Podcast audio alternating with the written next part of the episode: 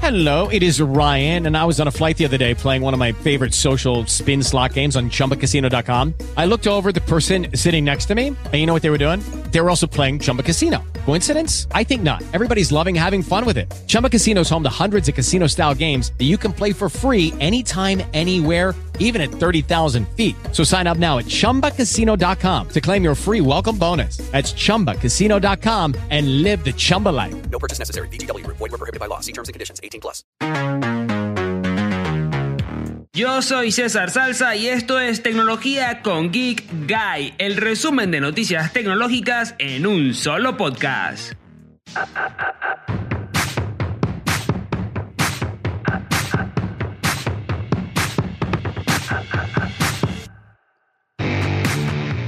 Yo soy César Salsa y aquí comenzamos un nuevo podcast. Hoy estoy muy emocionado. Si ves que yo cometo algún error, no te preocupes. Estoy probando la nueva Rodecaster Pro, que es una consola para poder hacer el podcast y editarlo prácticamente en directo. Así que me pongo nervioso más de lo normal con este podcast. Les voy a dejar fotografías que pueden encontrar, por supuesto, en el enlace que voy a dejar en la descripción para que puedan ver de qué les estoy hablando mientras escuchan el podcast. La verdad está bastante divertida la maquinita, pero uno se pone un poquito nervioso porque esto ya es como radio de verdad, ¿no? Como la radio que uno hacía antes.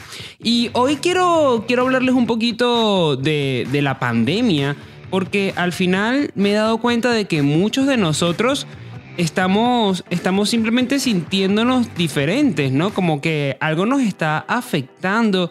Y es que esta semana tuve la oportunidad de decidir, voy a cambiar el Switch, me voy a cambiar el Switch, no puedo seguir así, he tenido un año prácticamente encerrado, como muchos de ustedes seguramente. Y decidí que, bueno, hay pocas cosas que se pueden hacer en la calle. Yo vivo en San Francisco y dije, bueno, esas pocas cosas que se pueden hacer, yo las voy a hacer con toda la seguridad que se requiere porque estoy aburrido de ver a la gente a través de Zoom, fotografías, Instagram, TikTok. De hecho, esta semana no he utilizado tanto las redes sociales porque quería tener la oportunidad de conectar con el mundo real.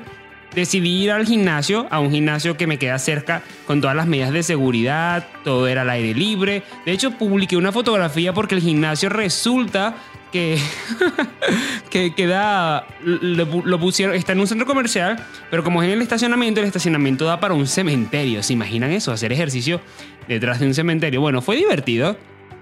Fue una experiencia divertida. Y lo cierto es que quería decirles que hemos tenido mucho tiempo encerrados y hemos estado siendo muy asociales. Algunos de ustedes me han dicho que solamente juegan videojuegos por la noche o con amigos a través de internet, pero que no tienen un mayor contacto social. Y yo solamente quiero decirles, aguanten, aguanten ahí porque poquito a poquito vamos a salir de esto. Y si necesitan un amigo, siempre saben que pueden escribirme a través de mis redes sociales, César Salsa en Facebook. Por ahí muchos de ustedes me escriben a través de Messenger. Y yo estoy segurísimo de que vamos a poder hacer cosas juntos y divertirnos de nuevo con nuestros amigos, ver a nuestros familiares queridos. Pero bueno, quería, quería dejar este mensaje antes de comenzar con el programa de hoy que va a estar súper interesante, como siempre por supuesto, porque tenemos unos temas muy, muy interesantes.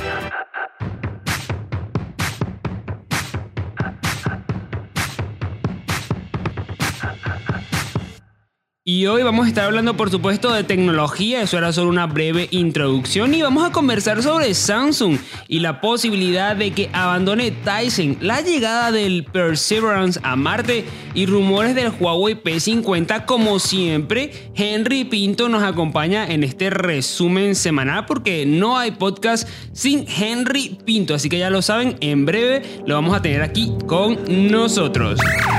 Demuestra que eres un verdadero fan de fans de Geek Guy Tecnología. Cheque el enlace de la descripción, participe en el sorteo mensual y gana un increíble premio. Y no olvides, sigue los videos de tecnología en mi canal de YouTube Geek Guy.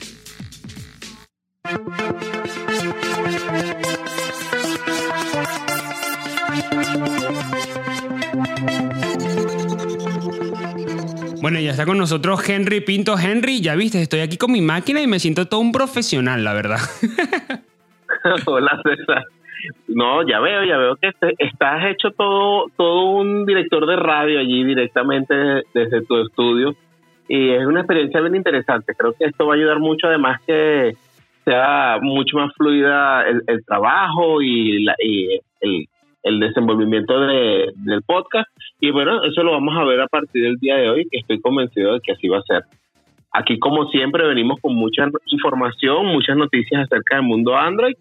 Y pues bueno, comienzo un poco y, y, te sigo, ¿no? Hablando un poco de todo lo que tenemos preparado para esta semana. Sí, justamente hoy vamos a comenzar con un tema interesante que nos enteramos hace poquito.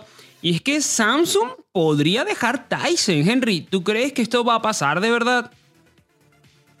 Bueno, en teoría eh, eso, eso está a punto de suceder.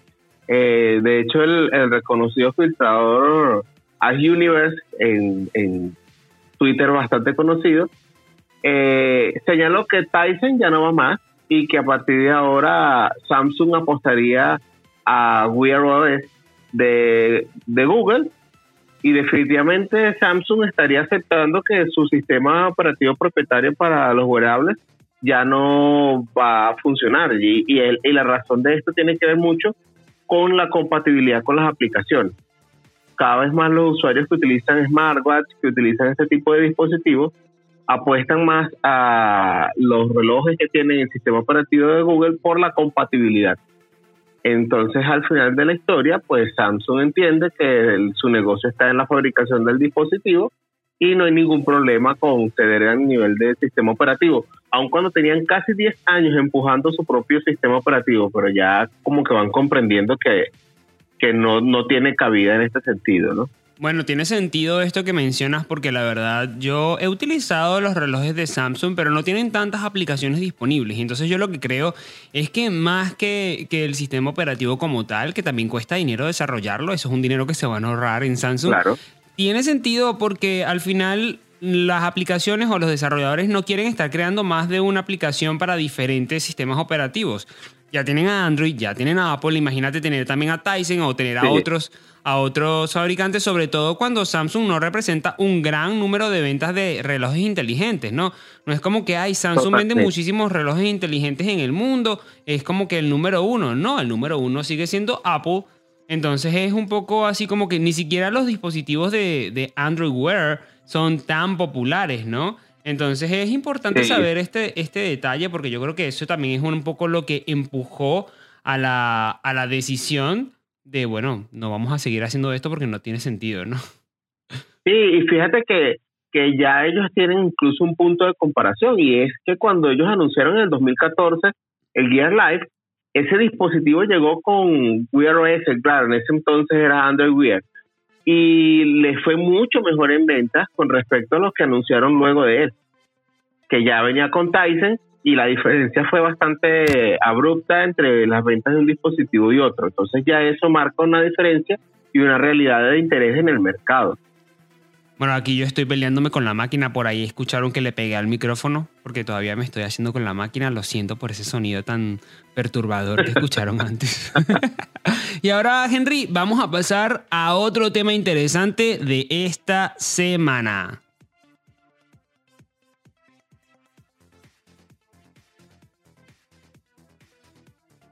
Bueno, y ese tema interesante tiene que ser obligatoriamente el Huawei P50, porque esta semana, Henry, los rumores aseguran que Huawei ya tendría listo su nuevo Huawei P50 o esa familia. La franquicia este año parece que no va a tener un Huawei P50 Lite y se podría lanzar previsiblemente en marzo. Dicen que a finales de marzo vamos a tener este dispositivo, así que todos muy pendientes y más o menos son las fechas en las que se solía lanzar este, este teléfono en, años anteriores cuando se hacía en el Mobile World Congress. Los rumores dicen que el lanzamiento sería inminente, por lo cual vamos a echar un vistazo a lo que se sabe un poquito hasta ahora, gente. Te voy a ir contando lo que pude investigar. De momento sabemos que habría al menos dos modelos importantes. El Huawei P50 Pro y el Huawei P50 Pro Plus, como el año pasado, que el P40 también fue así. Y también se espera un modelo P50, pero este modelo P50 va a tener un procesador inferior. Porque los otros dos teléfonos van a tener al Kirin 9000, pero el P50 va a tener el 9000E, que se cree que es un poquito inferior. El chip, por cierto, lo desarrolló TSMC, que es eh, el fabricante hasta ahora de los chips Kirin de Huawei, que saben que Huawei los desarrolla, pero esta es la fábrica o la empresa que los fabrica.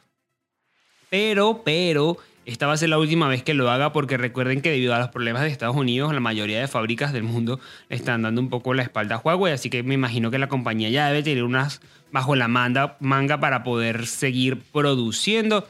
Una cosa muy interesante es que, bueno, se espera que el P50 regular tenga una pantalla de 6.1 pulgadas y el Pro una de 6.6 y este último tendría una tasa de actualización al menos de 90 Hz, algo que no habíamos visto hasta ahora en la serie P.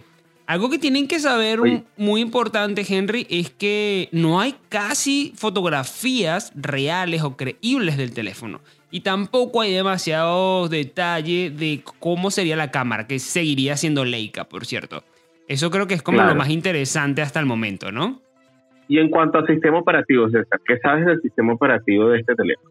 Bueno, justo me encanta que me hagas esta pregunta, porque resulta que se cree que va a tener Android 10 basado en EMUI 11, obviamente, que es lo que ya hemos visto en, en los últimos celulares, pero, pero, pero, no, no se sabe si en el futuro podría actualizarse a Harmony OS, que por ahí dicen que ya está prácticamente lista y que sería básicamente una copia, ojito con eso, básicamente sería una copia de Android, yo no lo digo, lo dicen los expertos que estuvieron analizando este, este dispositivo, así que vamos a tener que estar muy pendiente de este sistema operativo. Algo interesante, no lo quiero dejar pasar, es que supuestamente el Pro Plus podría tener una carga rápida de 135 vatios, lo cual superaría a Xiaomi que tiene una carga rápida de 120 vatios en el, en el Ultra que lanzó recientemente. Vamos a estar todos muy pendientes en el, perdón, en el Xiaomi Mi 10 Ultra, porque el Mi 11 no ha salido todavía, así que ahí el Mi 11 Ultra no ha salido todavía,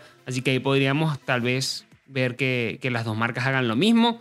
Muy interesante si nos escuchan desde España ver cómo Huawei ha prácticamente cedido todo el terreno en la venta de celulares en España para dejar que Samsung, Xiaomi y Apple sean los que estén ahí como triunfando. Incluso Apple ha aumentado un poco su jerarquía en, en, España, que siempre estuvo como de tercero, de cuarto, ahorita está de tercero.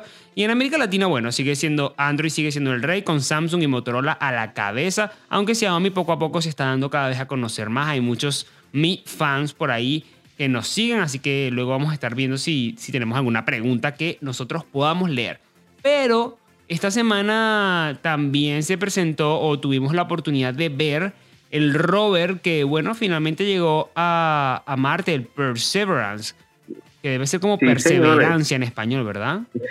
Sí, el Perseverance que salió en julio del año pasado, este, rumbo a Marte y finalmente ayer, 18 eh, de febrero, en horas de la tarde aterrizó, hora de la tarde, hora, hora terrestre, eh, aterrizó en, la superficie de Marte. Y el tema de, la llegada de, de, esta, de este robot exploratorio de, la NASA a Marte es que hay mucha información en torno a ello sobre otras intenciones, por ejemplo, del conocido y enigmático Elon Musk, quien tiene previsto que para el 2023 hay un puente aéreo entre la Tierra y Marte porque él está convencido que tenemos que emigrar, que la Tierra está muriendo y que tenemos que ir a poblar Marte y que esa será la nueva casa de la raza humana. Incluso por allí este, hay información sobre algunas conversaciones sobre Elon Musk y Putin, porque también Rusia tiene muchas intenciones de entrar en la carrera espacial en este sentido y ya de hecho hay por allí flotando la posibilidad de una conversación abierta, pública entre Elon Musk y Putin a través de la red social Clubhouse, que de que aceptar el Kremlin en breve, pues podríamos muchos o, muchas personas podrían tener acceso a escuchar qué tienen que decir estos dos personajes respecto a, a la carrera espacial a Marte, ¿no? Algo bien interesante que, está por suceder y que ya está sucediendo, porque ya comenzaron a llegar las primeras fotos desde Marte. Ahora hay que ver cómo es ese análisis respecto a algún tipo de vida que haya existido o que existe en ese planeta. Bueno, muy interesante, la verdad, yo lo seguí también. Además, fue la primera vez que pudimos ver la emisión en español a través de la voz de una chica colombiana Diana, que todo el mundo la alabó en redes sociales. Muchos de ustedes que están escuchando el podcast me dejaron un tweet diciéndome que les había encantado la retransmisión. Gracias por haberme comentado, porque la verdad sí fue un trabajo muy bueno el que hizo Diana, voy a intentar investigar cuál es su nombre completo y a ver si la, oye, la podemos entrevistar a lo mejor a Diana. Estaría bien, ¿verdad? Sí, sería bien interesante, Estaría sobre todo porque esta chica marca un hito, ¿no? Del- en lo que es la historia de, la- de las transmisiones espaciales. Esto siempre había sido en inglés desde la NASA y era la primera vez la historia que sucede en español y fue una chica latina. Me encantó, me encantó que, que además pues esta colombiana que seguro nos puso ahí un poquito su acento. Y por supuesto tenemos más informaciones.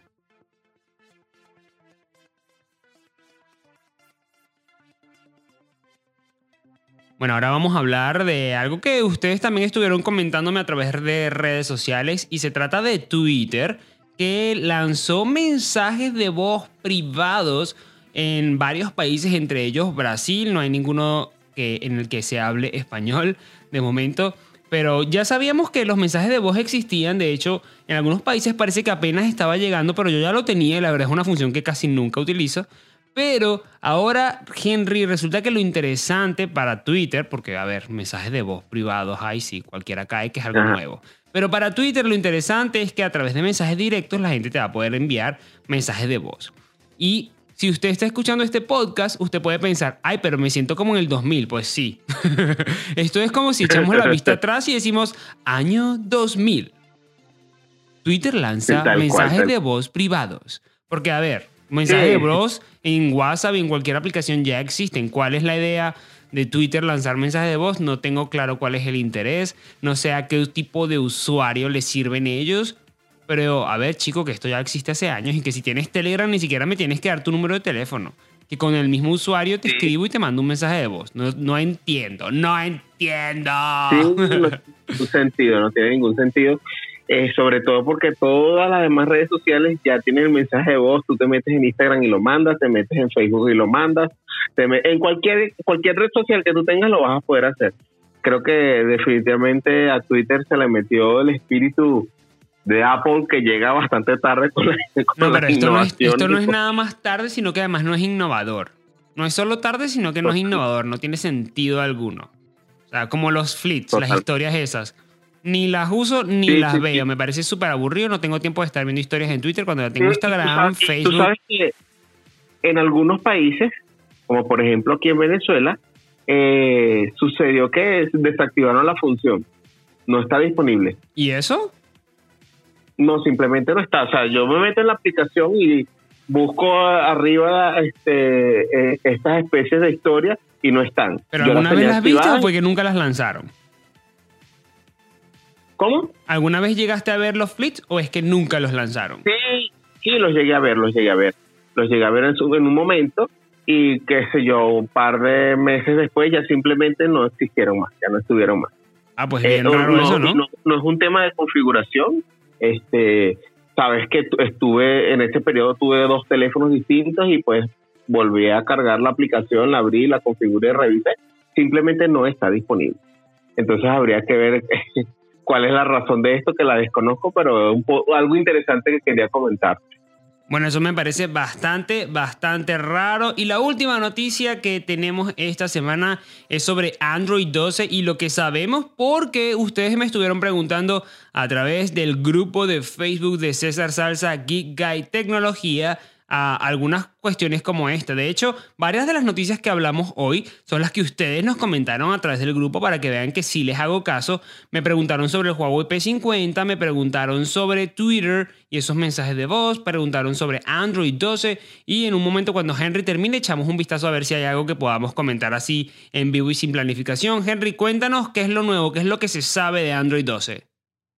Mira, de Android 12 hay mucha información a través de rumores y filtraciones, pero lo oficial, lo que podemos hablar ahorita, luego de que Google lo colocó a disposición de los desarrolladores en una fase beta, una primera fase beta, hay dos elementos puntuales que son muy interesantes a destacar. El primero es el, el manejo que tiene, que tendría a partir de ahora eh, los widgets de en la pantalla principal, que serían una especie de, de widgets apilados, ¿no? O sea, tipo, tipo lo que hace iOS 14, eh, en donde puedes pues, navegar entre los widgets y no es que como que tienes que colocar uno debajo del otro en la pantalla, sino que te permite jugar con la disposición de ellos. Eh, otro de los elementos interesantes es la pantalla de bloqueo, que ahora la pantalla de bloqueo va a tener este la función de always on, o sea, siempre encendida y además de esto un reloj que va a estar bastante grande que tú siempre vas a poder ver simplemente con levantar el teléfono. Algo que hace mucho tiempo veíamos con algunos dispositivos, pero que era algo superficial, ahora va a estar nativo dentro de Android 12 y además de eso va estarían cambiando de posición las notificaciones en la pantalla de bloqueo, que estarían en la parte superior izquierda más o menos. hasta ahora esas son las dos cosas que destacan de lo que se ha podido conocer en Android 12. Y otro elemento es el diseño de las cajitas de, de, la, de, los accesos directos de las aplicaciones, que ahora tendrían un diseño bien interesante, bien particular, por lo menos en, en, la capa básica sin, sin, maquillaje de ningún fabricante, eh, que tendría como una especie de formita de nube, una, una, una especie de nube cuadradita, pero bien, bien interesante, bien, bien agradable a la vista este, y un poco más, más pequeña, entonces eso va a permitir que puedas distribuir mucho mejor tu contenido en las pantallas. Consulta, ¿ya tenemos algunas fotos filtradas de esto o es todos los rumores nada más? Hay una, hay una foto, hay una foto, hay un par de fotos por allí que, que vamos a colocar en, en la nota del podcast para que la puedan ver, eh, pero de momento no hay Lucky Land Casino asking people what's the weirdest place you've gotten lucky? Lucky? In line at the deli, I guess? Aha, in my dentist's office.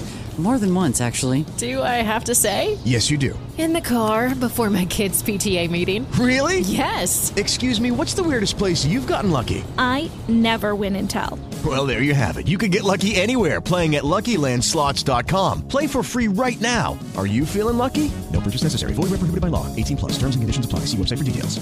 Dale más potencia a tu primavera con The Home Depot. Obtén una potencia similar a la de la gasolina para podar, recortar y soplar con el sistema OnePlus de 18 voltios de Ryobi desde solo 89 dólares. Potencia para podar un tercio de un acre con una carga. Potencia para recortar el césped que dura hasta dos horas. Y fuerza de soplado de 110 millas por hora. Todo con una batería intercambiable. Llévate el sistema inalámbrico OnePlus de 18 voltios de Ryobi. Solo en The Home Depot. Haces más. Logras más muchísima información, sino un par de fotos sobre esto que te estoy hablando de, los widgets, de la pantalla de bloqueo y, y del nuevo diseño de, la, de los iconos.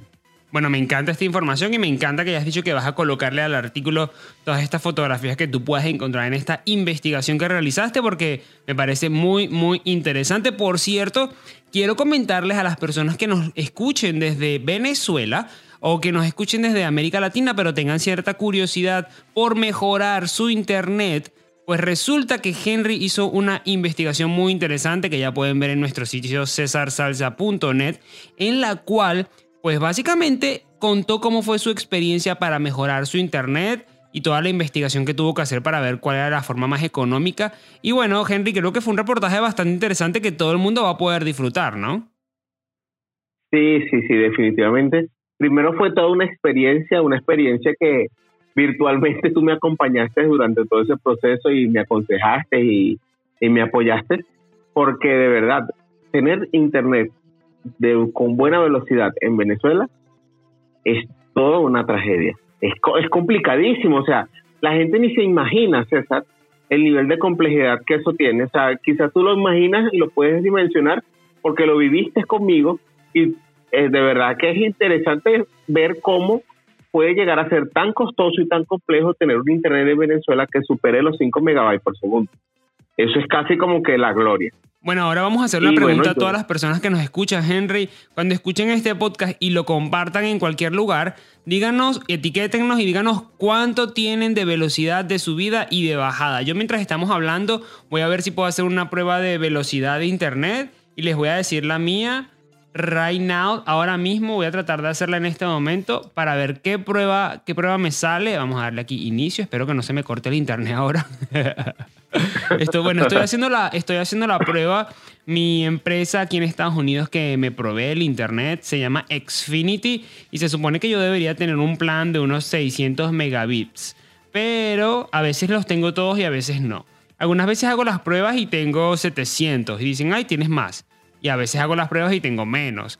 Hoy creo que va a ser uno de esos días en los que tengo menos porque creo que llega a los 500 megabits de bajada y de subida me parece que está llegando ahorita a los 17, 18 megabits. Esa es, esa es mi velocidad de internet a la que navego en este momento desde San Francisco, California.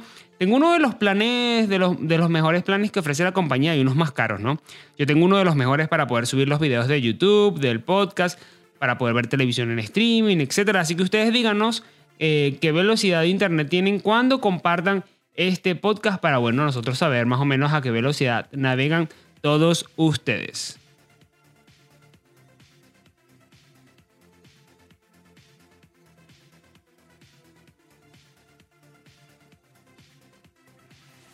Y yo sé que muchos están esperando el código secreto y el primer código secreto del día de hoy es César 001. César 001. Ahí lo tienen.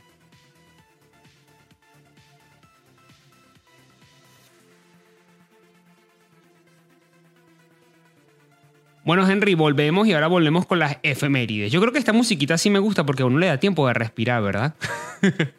Sí, sí, sí, sí, así es, así es. Literalmente. sí, ya, ya llegamos con las efemérides y comenzamos señalando que YouTube está de aniversario y es que el 15 de febrero de 2005 nació la plataforma de, de videos de, de Google y pues nada, hace ¿cuánto? 16 años tiene ya la plataforma disponible y sigue creciendo. Bueno, me parece súper interesante que ya tenga 16 años YouTube y cómo ha evolucionado de una forma tal que incluso básicamente da trabajo a millones de personas en el mundo, ¿no? Me parece súper, súper interesante. Sí. Ahora tenemos otra efemería interesante que es Blogger, ¿no? Sí. El Blogger 10 nació el, 10 el 17 de febrero del 2003. Mira, esa plataforma, mira, llegó a llegó a mano de Google el 17 de febrero del 2003 y mira, hoy en día es prácticamente inexistente. Creo que casi Eso te nadie iba a decir, Blogger. eso te iba a decir, que básicamente casi nadie utiliza Blogger, Google la dejó morir y dejó que resurgieran un montón de otras, ¿no? Como Wix o no sé, tantos otros WordPress que le terminó comiendo el terreno. No sé qué le pasó a Blogger.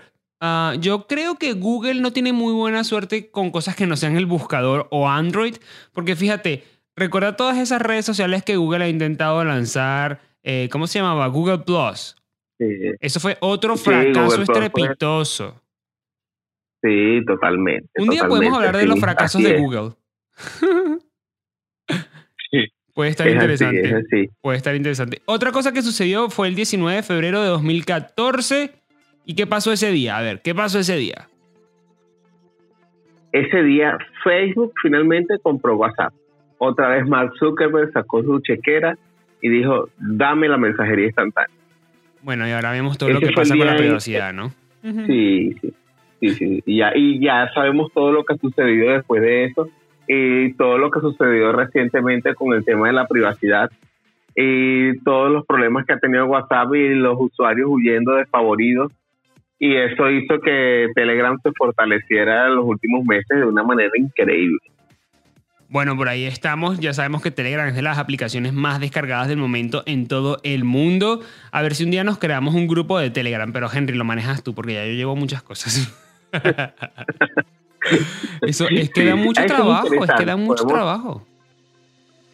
Sí, sí, sí. Bueno, eh, la gente no se imagina la cantidad de cosas que hacemos nosotros todos los días. No. Y bueno, eso está, pero eso está interesante, eso es buenísimo, porque además que lo que lo que compartimos con ustedes a través de las redes sociales, pues lo pudiéramos también compartir por ese por ese canal de una forma más condensada, más concentradita, donde simplemente se pueden meter y consultar. Me parece muy interesante. Vamos a ver cómo funcionan esos canales. Y bueno, algo que sucede este mes también es que el 24 de febrero de 1955 nació el señor Steve Jobs. Eso quiere decir que, bueno, ya murió, ya sabemos todos que murió, enfermito, pero, pero, bueno, es una fecha bastante relevante para los amantes de Apple, que a lo mejor no hay muchos escuchándonos en este Sí. momento porque este podcast va más dedicado a Android, pero es una fecha bastante relevante, ¿no? Sí, sí, y, y ojo, ojito que tú sabes que yo soy muy hater de Apple, pero aún así, todo aquel que nos gusta la tecnología tenemos que reconocer el trabajo de Steve Jobs eh, en, en el mundo de la tecnología y de cómo llevó aquella computadora gigante a nuestra a nuestra mano a, la forma más simple y más pura que puede ser- es- existir para manejar este tipo de tecnología y la simplificó de una manera increíble. Este, yo, contrariamente a lo que parece, aunque no soy muy amante de Apple, porque creo que el tema privativo y el tema de, de los precios eh, lo hace demasiado exclusivo. Eh, más allá de eso, creo que Steve Jobs tiene un lugar muy importante en la historia y en la historia de la tecnología es innegable. Sí, yo nunca olvidaremos cómo el lanzamiento del iPod hizo que la música se digitalizara y nos abrió un panorama totalmente distinto a lo que sucedía hasta el momento, ¿no? Que fue uno de los grandes logros de Steve Jobs. Bueno, de eso probablemente vamos a hablar un poco más en el podcast de Apple, en el que seguramente le voy a dedicar un gran espacio al señor Steve Jobs, pero ahora vamos a, hablar de la aplicación de la semana porque Henry descubrió una aplicación esta semana que le encanta, yo ya la había probado, de hecho yo la uso bastante para redes sociales, pero Henry la acaba de descubrir. Henry, cuéntame cuál es esa aplicación. Sí. Fíjate, Spark Post, ya tú y yo habíamos hablado esta semana de ella, tú me comentaste y a mí me picó la curiosidad, me fui hasta allá. Y Spark Post es una aplicación bien interesante para crear todo tipo de contenido para redes sociales. Especialmente hay un montón de plantillas que puedes utilizar en Instagram y es bastante útil. Fíjate que allí pues tienes, tienes plantillas para hacer stories, tienes plantillas para el feed, tienes plantillas para incluso para usar en fotografías de otro tipo, de perfiles de, de repente que quieras en- colocarlo en un perfil de una foto en WhatsApp, eh, que lo quieras colocar en un perfil de tu foto en, en Twitter, en Facebook. Realmente lo puedes usar para un montón de cosas porque además tiene un elementos de todo tipo, fondos, colores, letras, eh, puedes cortar las fotos, puedes dimensionar. Es súper, súper interesante. Tiene una versión de paga, este que no, no me parece nada barata, pero la versión gratuita funciona muy bien. Yo tengo la versión gratuita, yo no, yo no he pagado por ella. eh, y me ha ido bastante bien. He hecho alguna, algún, he elaborado algunos posts y he elaborado algunos contenidos para publicar en redes sociales y va muy, muy bien, por lo menos en Android. Eh, tú, tú me contarás qué tal te va en iPhone, porque sabes que quien tiene iPhone eres tú, pero definitivamente en Android funciona muy, muy bien este, y es bastante cómoda de utilizar, sencilla, intuitiva, rápida, no tienes esos rollos de que ya guardando y se queda tres días guardando, no, es, todo funciona muy rápido, lo puedes descargar y ta- inmediatamente lo subes a tus redes sociales sin ningún inconveniente. Bueno, yo la he utilizado y la verdad me encanta porque además si tú manejas como diferentes marcas visuales, una cosa que te permite hacer esta aplicación justamente es crear la marca visual de cada una de tus redes sociales. Por ejemplo, yo tengo la red social de César Salsa, tengo la red social de Geek Guy y yo trato de que las dos tengan colores diferentes. Las redes sociales de Geek Guy tienen un color más amarillo y azul oscuro y las redes sociales de César Salsa tienen un color azul claro, que es el color que más me gusta. Entonces tú puedes crear ahí como la marca de cada una de tus redes sociales o de cada una de tus presencias en línea o para trabajar con clientes. Y la verdad es que es bastante interesante. A mí me gusta bastante. Por cierto, para quienes llegaron hasta aquí, se merecen otro código y el código secreto que se merecen es Huawei P50. Ahí se los dejo. Huawei P50. Henry, y ahora no nos podemos ir sin, por supuesto, dejar que la gente sepa cuál va a ser esta semana tu recomendación cinematográfica.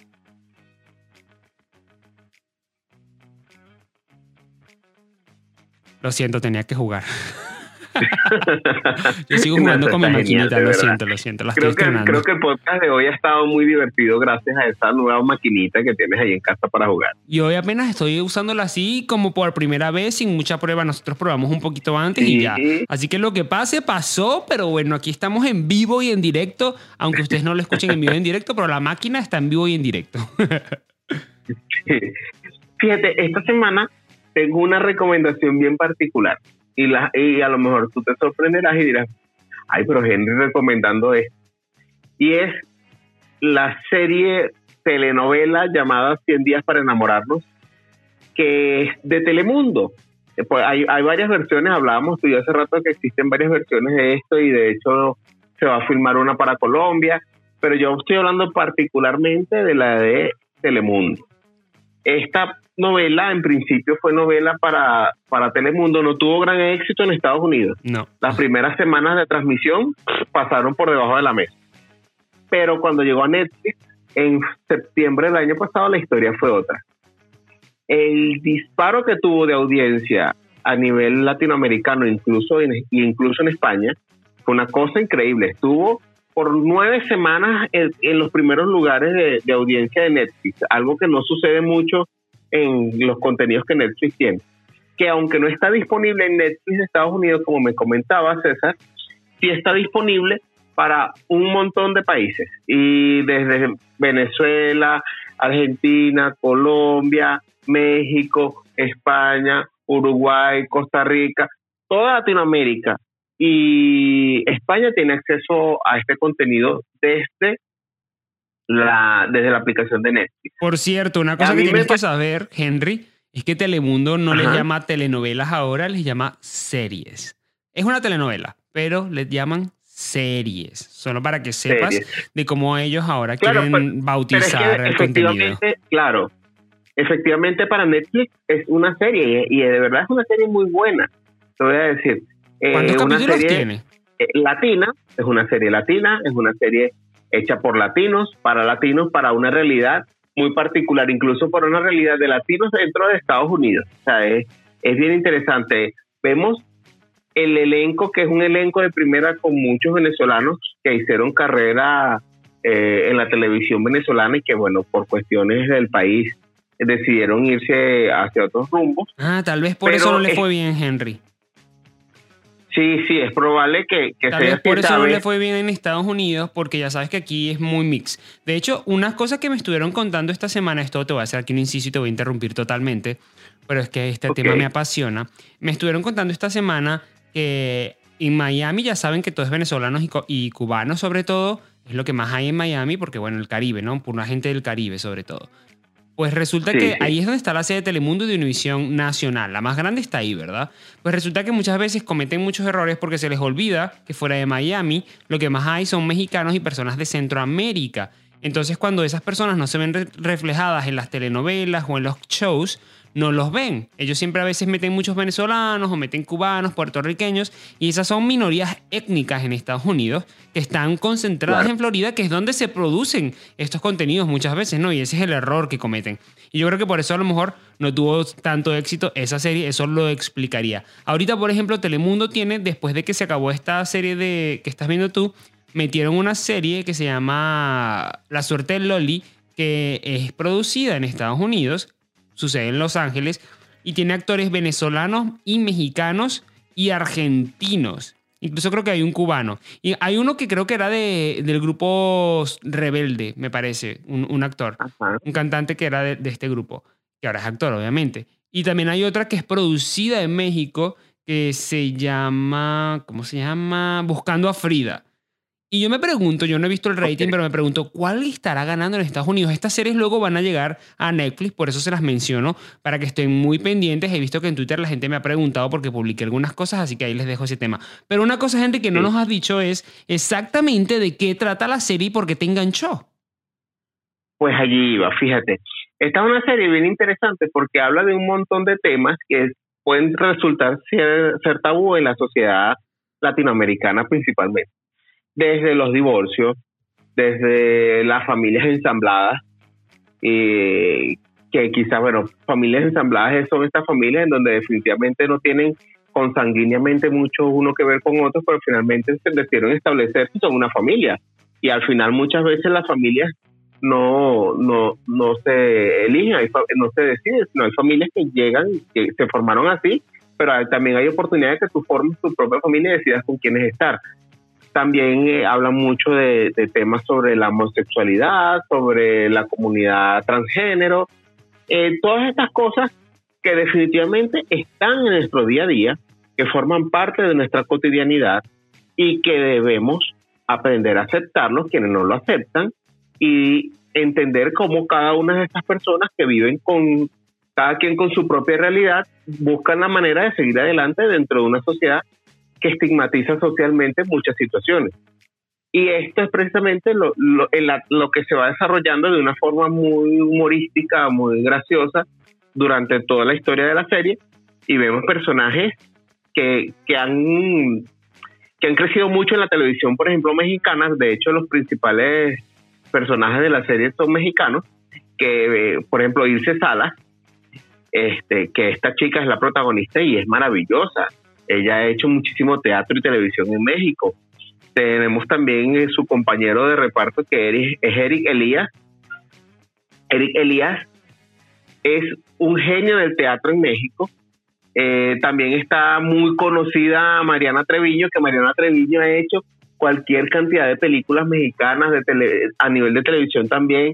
Y está Humberto Zurita, bueno, no- todo, todo el que ha visto televisión se tiene que quitar el sombrero con Humberto Zurita, es una estrella es, enigmática de México, quien, quien ha logrado pues cualquier cantidad de producción. Y hay, bueno, hay una cantidad de venezolanos involu- involucrados, como la chica esta Cheryl Rubio, está Daniela Vascopé, está Scarlett Ortiz, y bueno, así puede seguir, puedo seguir la lista Bueno, no me emociones, no me emociones porque después me voy a querer poner a verla y ya tengo muchas cosas que hacer y que ver. También está David Chocarro, que es argentino, pero que se, se radicó en, en Estados Unidos y ha trabajado en muchísimas producciones mexicanas y de verdad que lo hace muy bien. De hecho, hizo un trabajo con el acento que es súper interesante. Eh, esta serie, bueno, es tú sabes que una de las cosas que yo creo que ha hecho también que triunfe en Latinoamérica es quien la produce. El productor ejecutivo de esta serie es Miguel Baroni. Ah, Miguel bueno, Miguel Baroni- Baroni es genial. Me encanta Miguel Baroni. Por Sí, fin conozco un nombre. Yo soy Miguel malísimo Baroni con es los un nombres. genio de la televisión colombiana. O sea, ese hombre es un genio de la televisión colombiana. Pirulino, pirulino, pirulino, definitivamente Le imprimió su magia a esta producción. ¿Te acuerdas de Y esa se nota, novela? se nota, se nota la mano de él. ¿Te acuerdas de esa ¿Cómo? novela? Pirulino, pirulino, pirulino, pirulín. Sí, sí, claro, claro, ¿Cómo claro. se llamaba? Yo no me acuerdo. Eh, este Pedro el Escamoso. Ay, Pedro el Escamoso. Bueno, ya creo que nos fuimos un poquito del tema de la tecnología, pero si ustedes quieren que hablemos un poco más de temas como este, nos pueden dejar un comentario en redes sociales y entonces nosotros vamos a empezar a tocar temas más como este. Yo siempre les pregunto en el grupo de Facebook qué temas quieren hablar y si tú no formas parte del grupo de Facebook, simplemente tienes que buscarlo en la descripción de este podcast. Henry, gracias por haber estado con nosotros. Gracias a ti, César. Y bueno, nos vemos la próxima semana, nos oímos la próxima semana para seguir hablando de Android, de tecnología y de series también. Por supuesto que sí, te voy a ver la semana que viene con más podcast y con probablemente yo prometo que ya voy a conocer un poquito mejor la máquina esta y ya no me va a pasar nada raro, ¿ok? bueno, gente, gracias Feliz por fin estar de ahí. semana para todos y que disfruten. Hasta luego.